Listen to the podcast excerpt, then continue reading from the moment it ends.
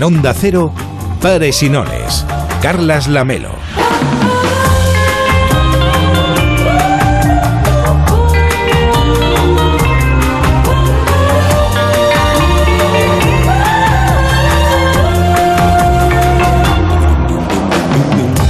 ¿Qué tal? Muy buenas noches. Hoy venía caminando por la Rambla, desde donde hacemos el programa para todo el país, y pensaba en la gestión de la pandemia. No era nada fácil. No lo está siendo y probablemente tampoco lo será. Una pandemia es siempre una situación que estresa al sistema hasta límites más allá de lo esperado. El mundo, hay que reconocerlo, no estaba preparado para frenar en seco, como recordemos tuvo que hacer en marzo del año pasado. Pese a que las alarmas empezaron a sonar tarde y se reaccionó mucho después de lo debido, era difícil de imaginar un confinamiento como el que hemos vivido. No estábamos preparados para que en España hubiese días con casi mil muertos y la práctica totalidad de la actividad económica estuviese parada. Llegará el momento en el que echaremos la vista atrás y veremos con más perspectiva todo lo sucedido. No ha sido una guerra, pero ha tenido un enorme impacto en muchas cosas. Lo que ocurre, como ya pasó en otras crisis del pasado, es que la inercia se acaba imponiendo de nuevo, aunque sea con importantes cambios de fondo. Es muy pronto para saber qué cambios serán pasajeros y cuáles perdurarán en el tiempo. Estamos aún en medio de una quinta ola que aunque se va desvaneciendo, todavía se lleva por delante decenas de vidas. En los datos de esta tarde, la incidencia baja otros 20 puntos en nuestro país, una muy buena noticia. Pero han muerto 87 personas desde el último recuento y tenemos 17.410 infectados más. Otra buena noticia es que en España el ritmo de vacunación es muy bueno. Estamos casi en el 62% de la población. Y aunque el gobierno se fijó el 70% antes de septiembre, habría que acelerar un poco para conseguirlo. Veremos, todavía quedan casi tres semanas. Pero estamos mejor que Estados Unidos, que Japón, que Reino Unido, que Francia o que Argentina. En el mundo se han administrado casi 4.600 millones de dosis, pero solo el 16% de la población del planeta ha recibido la pauta completa. Estos datos evidencian la desigualdad entre zonas ricas y zonas pobres y mantienen muy altas las posibilidades de que haya nuevas cepas de este virus, que podrían ser más contagiosas o más virulentas. Conviene recordar siempre que muy probablemente este virus empezó con un solo caso. Algunas personas eran inmunes al virus. Otras pocas se enfermaron y lo superaron no se sabe cómo. Pero la mayoría no se recuperó. Si miramos el mapa de las vacunaciones, llama la atención la escasa cuota de inmunización de casi toda África, de algunos países de Oriente Próximo, de Centroamérica o del sudeste asiático. Este es uno de los temas sobre los que vamos a reflexionar hoy aquí, en Pares y Nones.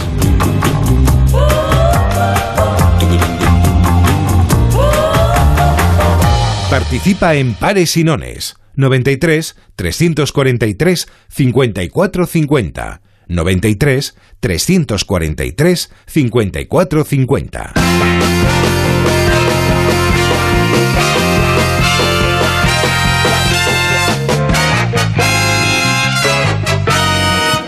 Hola, y Cervelló, ¿qué tal? Muy buenas noches. Buenas noches, aquí estamos. ¿Cómo estás? Bueno. Tú ya con la pauta completa. En el Sí. equipo estamos todos mm, Bueno, completa- plenamente vacunados. Porque me hicieron un- solo un pinchazo. A mí me dieron la de la de Johnson ah, Johnson. tú eres un enchufado. Yo un pinchacito y me quedó el pelo esponjoso, una cosa maravillosa. Y es verdad que no pican los ojos, ¿eh? Ya tenía razón el anuncio. Ah, No, lo que duele es el brazo. Mira, Álvaro Garate, nuestro estudiante en prácticas, Sí, pobre, se está recuperando de la segunda dosis y lo está sufriendo. Pero ahora ya estamos todos Sí, con sí, la sí. pauta completa, no Fantástico. inmunizados, porque Álvaro tendrá que esperar unos días hasta estar inmunizado, a ver si se recupera el pobre brazo. Pero bueno, aún así llevando las mascarillas, todos y Hombre, las sí, cosas con para... el gel, aquí Sí, el sí, kit sí, de la sí. señorita Pepis lo llevamos todos encima, Todo, todo ¿eh? completo, faltaría más, sí. faltaría más. Bueno, hoy en Paresinones también tenemos concurso de las comunidades en el 93 343 54 50. 93 343 54 50 puedes llamar y participar por la comunidad autónoma que tú quieras. Y además tenemos curso de seducción, porque como mañana, que será viernes, no hay programa porque hay Radio Estadio, Nuria Jorba nos ha invitado al bar de copas que hemos abierto en Onda Cero y hoy, Es jueves, siendo entonces. jueves, nos va a enseñar a ligar. Así que si tenéis dudas podéis llamar también al 93 343 54 50. Exactamente, Carles. Pero antes, déjame decirte, ¿qué ocultos motivos hay detrás de la llegada de la ola de calor? ¿A quién beneficia que nos asemos como pollos al asta? ¿Quién ha dejado la puerta del horno abierta para que sudemos como cerdos? ¿Será obra del patriarca de los helados? ¿Del capo del granizado? ¿O quizá es obra del mandamás del clan de los polos de hielo? Hoy investigaremos esto y mucho más en Pares y Nones. ¿Afecta al dado la ola de calor? ¿Llegará a tiempo la pieza de Alemania? ¿Por qué hago tantas preguntas? ¿A qué temperatura hay que poner el aire? Porque si lo pones a 30 ya es más fresquito. Todo esto y mucho más en el programa de hoy. Pero no íbamos a hablar de la ola de calor nosotros. Es verdad, pero bueno, yo igualmente lanzo Ni de las Perseidas ni de la ola de calor. A mí me gusta Somos, somos unos rebeldes. lanzar preguntas al aire. No necesito las respuestas. En Onda Cero, Pares y Nones. Carlas Lamelo.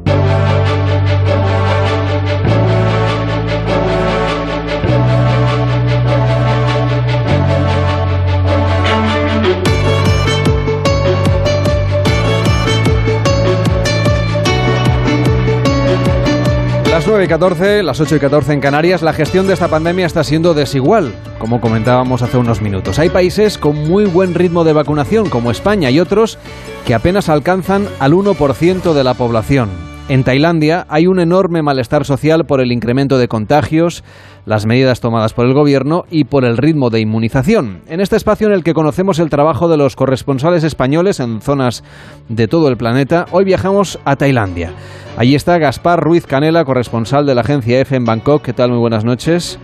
Hola, buenas noches. ¿Qué también, tal? también autor de un libro que se llama Los cien pies también van al cielo, donde cuentas eh, pues las tradiciones de este país y, y buena parte de su cultura, ¿verdad? Así es, sí, es un libro en el que básicamente cuento un poco cómo es la religión, las costumbres allí y todo a través de experiencias mías, mi lectura, ¿no? Eh, a lo largo más o menos de 10 años, porque en total llevo 12 allí en Tailandia y 14 en Asia. Casi te preguntaría cuántos golpes de Estado has visto, porque en, en Tailandia hay cierta tendencia. Sí, sí, bueno, pero yo en realidad llegué justo después de, de uno y luego viví el, el más reciente que, que ha habido, ¿no? Pero sí, sí es cierto que es un país con una larga tradición de, de golpe de Estado. ¿Y tú crees que lo que está sucediendo ahora, las protestas que hay en las calles, que son multitudinarias, el uso de gases lacrimógenos, de balas de caucho, la represión por parte de la policía, ¿crees que puede derivar en un conflicto de estas características o todavía es pronto para saberlo? No, bueno, yo eh, primero hay que decir que eh, tratar de, de eh, pronosticar qué puede ocurrir en un país como Tailandia es de alto riesgo. De hecho, yo tengo ya justo antes tengo alguna anécdota de un amigo fotógrafo que antes del golpe de estado de 2014 me preguntó, oye Gaspar, allí las protestas, ¿qué va a ocurrir? Y yo le dije, no, nada, no te preocupes que esto todavía para largo y a las dos semanas ocurrió el golpe de Estado. Esto es imprevisible, pero yo diría que pese a, a la aparente debilidad del, del gobierno con, la, con las protestas, eh, haría falta algo más para, para desestabilizar el gobierno y hacerlo caer. Para empezar, el, el, el primer ministro de ahora era el líder del golpe de Estado de hace eh, de 2014. Así que él, en, en teoría, tiene controlado el, el ejército, pero bueno, nunca se sabe, puede surgir otra facción y, y claro, y ahí empiezan, eh, que sería lo, lo que podría debilitar el, el gobierno. Y los manifestantes en realidad eh, son la misma, la misma ola de protestas que hubo el año pasado, que sobre todo eh, ahora están protestando por la mala gestión del gobierno eh, durante la pandemia, mala gestión ahora, porque el año pasado Tailandia era un buen ejemplo, ¿no? De la buena gestión ante ante la pandemia con medidas restrictivas y cierre de frontera eh, tomada decisiones muy muy tempranas, lo que era era eh, clave, ¿no? Eh, en la pandemia, lo que se sabe ahora. Pero eh, estas protestas también eh, reclaman eh, una mayor democratización del país, sobre todo por la influencia de los militares, que como bien has dicho antes, tiene una larga tradición de golpe de Estado en cuanto no están de acuerdo con el gobierno, y también eh, mucho más controvertido la influencia de la monarquía que claro, eh, la figura del anterior rey era muy respetada, el que hay ahora no tanto, pero sí tienen una ley de lesa majestad muy estricta que castiga eh, las críticas al monarca, a veces muy suave, no hace falta criticar que la crítica sea muy grave, entre con penas de entre 3 y 15 años de cárcel. Eh, es muy complejo, es muy compleja la situación en Tailandia. Explicabas antes la situación eh, frente a los golpes de Estado. Claro, hay que recordar también que en Tailandia, cuando hay un golpe de Estado, desde los golpes de Estado seguramente más suaves de los que se van produciendo en el mundo. Sí, sí, cierto. Al menos en 2006 y 2014, que son los últimos dos. Sí, sí, cierto. son lo que se conoce como golpe de Estado incruento, ¿no? Eh, no hubo ni un muerto y, ni siquiera, eh, si no recuerdo mal, ni heridos. Y, y de hecho, eso también eh, manifiesta de alguna forma la debilidad del, del, sistema político y de la y de la sociedad. No ha ocurrido como en Birmania, ¿no? Que en Birmania dieron un golpe de Estado y, y la sociedad se ha levantado y todavía siguen eh, con las protestas porque no aceptan eso, no aceptan que los militares eh, eh, detentan el, poder y roben el poder al gobierno civil. En Tailandia está más dividido y este es el problema, que el propio primer ministro Prayut, cuando era jefe del ejército y dio el golpe de Estado, pues yo diría que había una parte de la sociedad que lo apoyaba y de hecho luego celebró unas elecciones que no fueron del todo transparentes, todo hay que decirlo, pero lo votaron millones de tailandeses. ¿Y cuál es la situación ahora mismo en el país?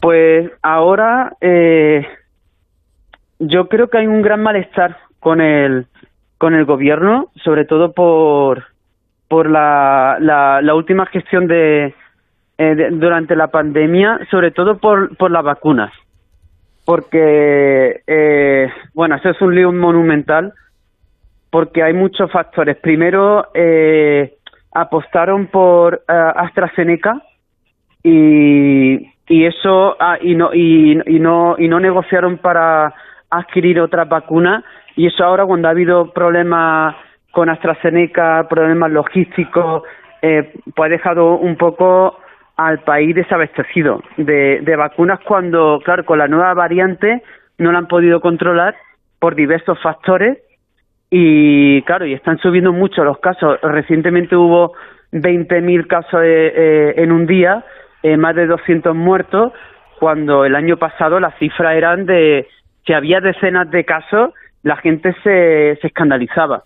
Y hay un gran malestar con esto, porque han hecho muchos sacrificios eh, básicamente el turismo se ha paralizado porque no, no llegan turistas y, y la gente está sufriendo mucho. Eso yo lo he visto, lo, lo ven todos los que están allí, tienen falta de, de oxígeno, de camas, no tan grave como otros países como India, Indonesia o Birmania, pero la gente está sufriendo y esto yo creo que es lo que eh, más pone en riesgo la estabilidad de, del país ahora mismo, porque las protestas los manifestantes que, que salieron a las calles recientemente, el año pasado eh, organizaron protestas más multitudinarias eh, que tuvieron mayor repercusión y no hicieron tambalearse al gobierno. Eso, eso hay que decirlo. Aquí la vacuna que más se está poniendo últimamente tengo entendido que es la Sinovac, la que viene de China. Sí, de hecho es la que me pusieron a mí. ¿Y qué tal?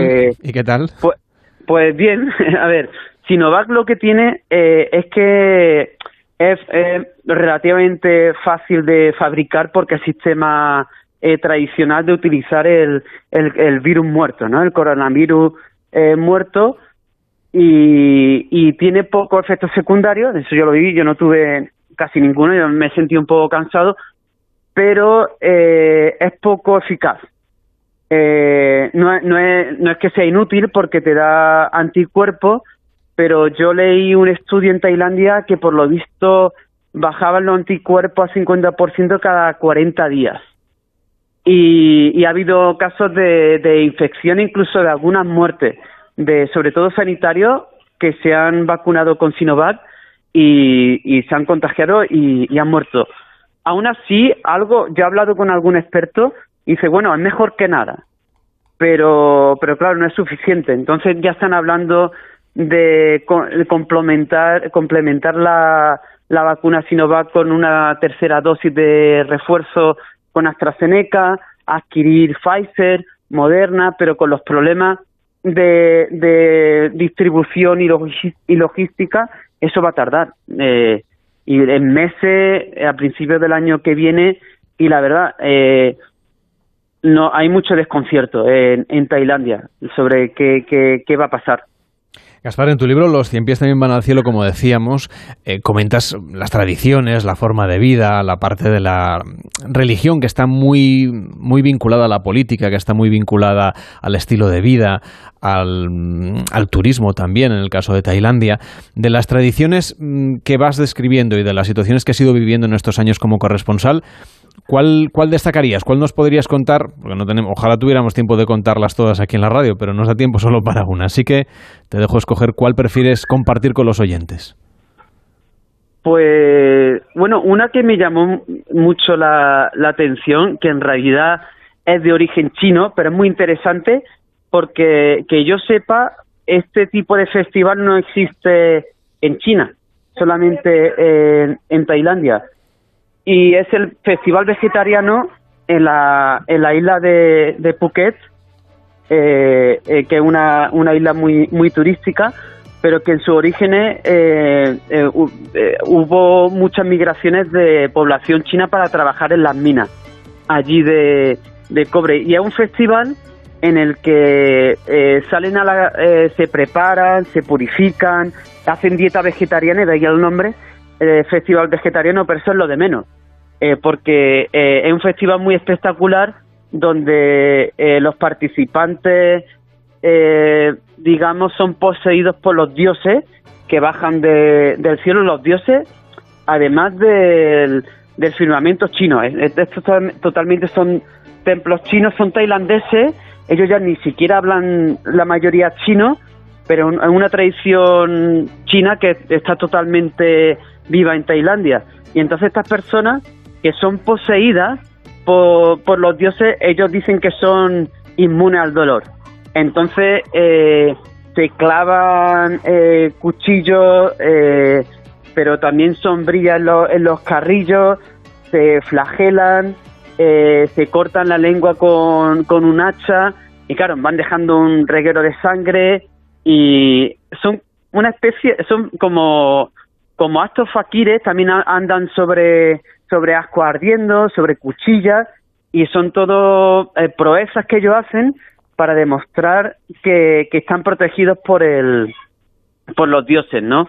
Y eso son varios días y, y bueno, el festival es muy variado, no solamente hay eso, hay también eh, eh, desfiles de, los de los colegios, eh, pero la parte más, más sorprendente esta es la que que eso ves como entran en, en trance y, y, y, la verdad, no, no yo no, no impacta no, verlo, Gaspar. Impacta mucho, impacta mucho, sí. Gaspar Ruiz Canela, corresponsal de la agencia F en Bangkok, gracias por acercarnos a tu trabajo y que vaya muy bien. Muy buenas noches. Muy, muy buenas noches, muchas gracias.